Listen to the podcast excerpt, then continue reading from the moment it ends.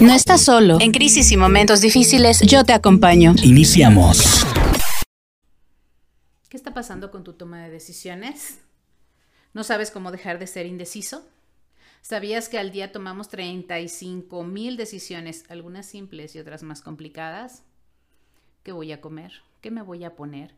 ¿Con quién voy a pasar el día? Algunas más duraderas como mudarse de casa, vivir con la pareja o poner un negocio. Puedes tomar la decisión y seguir adelante o te preocupas excesivamente pensando en las consecuencias. Yo soy Erendira Gámez y soy psicóloga y te voy a acompañar en este podcast para que sepas cómo dejar de ser indeciso desde tu programa cotidianamente. ¿Sabes bien qué es lo que te preocupa?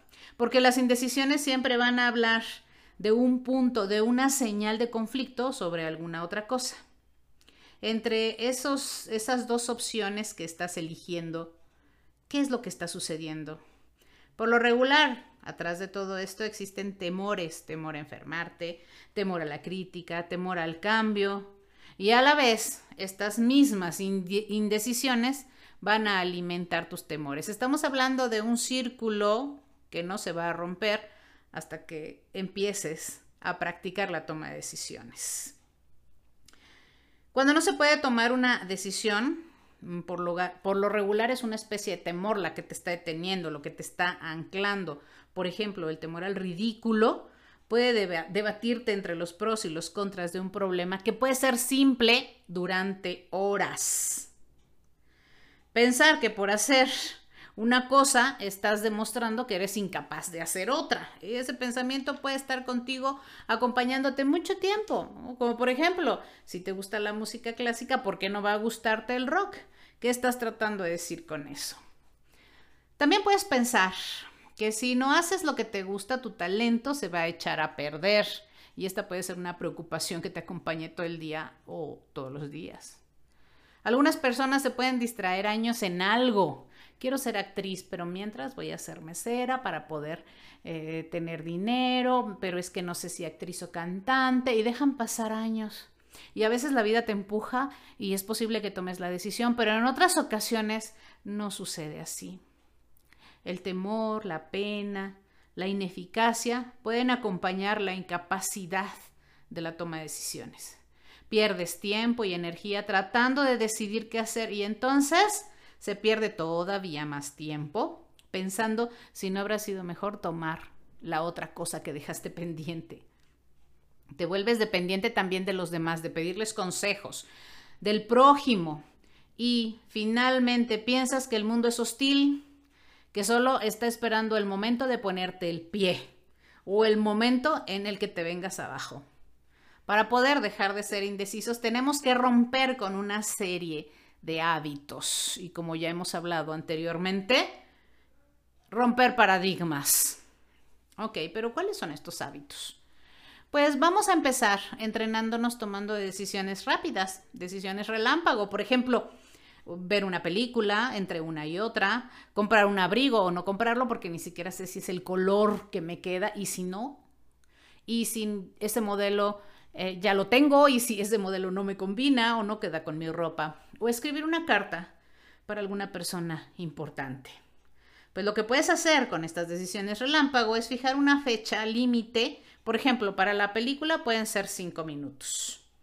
Eh, para la carta puede ser una hora.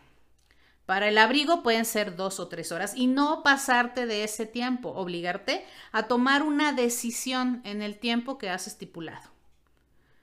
No vayas a escribir la carta y luego la rompas.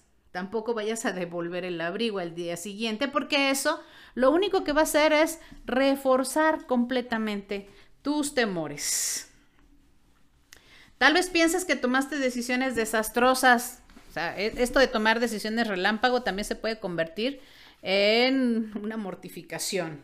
Pero no te preocupes. De eso se trata. De que tomes decisiones y que puedas confrontar o afrontar o enfrentarte a las consecuencias. Días después vas a descubrir que estás más satisfecho porque tomaste una decisión, no importa qué resultado habrás tenido. Tú puedes manejar los resultados de tus decisiones y además empezamos a practicar con decisiones relámpago. con cosas sencillas. Tal vez no puedas ser muy rápido en otras decisiones que son más importantes o duraderas, como casarse o divorciarse, o como tener un bebé, o como invertir dinero en algún lugar. Eso no se puede hacer en cuestión de minutos o en horas. Pero este ejercicio te ayudará para que puedas tener una mayor confianza en tu capacidad de decidir. No trates de ser perfecto todo el tiempo, porque esa es la mejor manera de no hacer nada y muchas veces es la base del indeciso. Es como eh, posponer una carta hasta que encuentres las palabras adecuadas y tal vez ese momento nunca vaya a llegar. Cuanto más tiempo piensas en una decisión y con mayor fuerza, pues la decisión se va a convertir en algo mucho más pensable, mucho más difícil, aunque se trate de algo trivial. Entonces vamos a hacer cinco ejercicios para deshacernos de la sensación de que es peligroso fiarte de tu propio juicio. Y vamos a empezar con el ejercicio número uno. Dejar de dar excusas cada vez que te equivocas. Y esta es una forma de indecisión. Cuando te disculpas constantemente, piensas que, eres un transgresor constante. cuando, y esto alimenta todavía el temor de serlo. Esta idea de que en la vida vas transgrediendo se va a repetir continuamente. No des tantas excusas. Quizá no decir nada sea lo mejor. Tal vez te va a resultar incómodo al principio no poder dar excusas y te va a reforzar la idea de que los errores están permitidos. Muchas personas sí lo dicen, muchas personas sí, sí defienden esta parte de que eh, los errores están permitidos y lo pueden hacer muy bien. Defiende también el derecho de los demás de cometer errores. Ten cuidado de no convertir a nadie en chivo expiatorio, que ellos no sean los culpables de tus errores o de las incorrecciones que tú, que tú estás llevando a cabo. Cuanto mayor sea tu contribución a un mundo tolerante, más creerás que el mundo es un lugar tolerante. Punto número 3. No ensalces el pasado ni describas el presente como algo inferior. Quizá en el pasado idealizaste algunas otras personas que parecían perfectas, pero era no solo eso, una idealización. Y sigues inclinado a pensar que aquel momento fue perfecto, o tal vez lo pasaste muy bien, pero alcanzar esas normas, regresar al pasado, estar lamentando porque no es lo mismo que el presente, solamente te va a hacer más indeciso. Deja de pensar que todo aquello era perfecto y empieza a pensar que aquellas personas o que en aquel momento fuiste decidido y que por eso los demás no se fijaban en los errores de ellos ni en los tuyos. Aquí lo más importante es que tiendas a la decisión y no a la perfección. Punto número cuatro. Deja de pedir consejos aquí y allá, a unos y a otros. Seguramente tienes un grupo de personas a que acudir en los momentos en que tengas que comprar algo o que tengas que tomar alguna decisión, importante o no. Bueno, pues la próxima vez que tengas que comprar algo de imagen, por ejemplo, podemos iniciar de esta manera. No pidas consejos ni a tu mamá ni a nadie. Estamos en eso, dejar de pedir consejos a los demás. El número 5, no copies a otras personas. Si siempre tomas vacaciones en donde va tu hermana y quieres hacer o decir lo mismo que ella dice, ahora ve a otra parte. No la estés parafraseando en todo momento. Si tu vecino tiene muy buen gusto y siempre lleva bonita, muy buena ropa y tú quieres copiarle, no lo hagas, compra en otras tiendas. Si quieres comprar un auto, no compres el de el que usa tu mejor amigo, no compres el que el que también adquirió tu vecino, compra uno distinto. Porque si tienes ideas originales, entonces te vas a sentir más decidido y va a fortalecer esa idea. Acuérdate que estamos hablando acerca del principio de, autocreación de la psicología. Este principio nos dice que nuestras acciones alimentan el motivo que las crea. Si tú tomas decisiones, entonces alimentará el motivo de tomar decisiones. Esto no va a ser mágico. A veces vas a tener sentimientos eh, complejos, pero será más rápido que antes, que también los tenías y te tardarás una eternidad.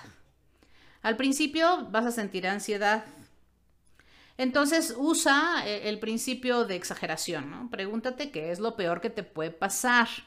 Tal vez lo peor que te puede pasar es que compres un abrigo que ya tenías. Eh, y entonces vamos a enfrentarnos a las consecuencias de estas acciones completamente manejables. Algunos eh, temores van a desaparecer cuando los miras cara a cara. Otros van a ser más persistentes. No todos desaparecen de inmediato. Pero si descubres que tienes temores nuevos atrás de tu indecisión, piensa, ¿son realistas? ¿Por qué son tan importantes? Si tienes miedo a ser etiquetado, puedes establecer un calendario de actividades. Puedes luchar por varias ambiciones en la vida. Si piensas que solamente una cosa puedes conseguir, pero no quieres llevar esta etiqueta, no te preocupes. Abre una agenda con diferentes proyectos y los puedes llevar al mismo tiempo. El cerebro puede hacer eso. Te vas a dar cuenta que a veces no son los temores, sino son personas las que te asustan ¿Por qué te preocupa agradar a la gente? Aquí tenemos otra pregunta completamente eh, eh, distinta, pero que incluye esta parte de la indecisión. Y si una relación te causa indecisión, es que no, es que tiene algo negativo, es que no todo es positivo. Porque las mejores amistades son aquellas personas al que sientes como si te aproximaras a ti mismo cuando te acercas a ella. Trata de superar esta parte de tu existencia eh, en, temores y mejor acércate más a la libertad. Y bueno, esos son cinco de, los, de las acciones que podemos empezar a practicar en nuestra vida para dejar de ser indecisos. Muchísimas gracias y los espero en, los, en la siguiente podcast de tu consulta radial. Consultorio Radial. Te esperamos en la próxima emisión.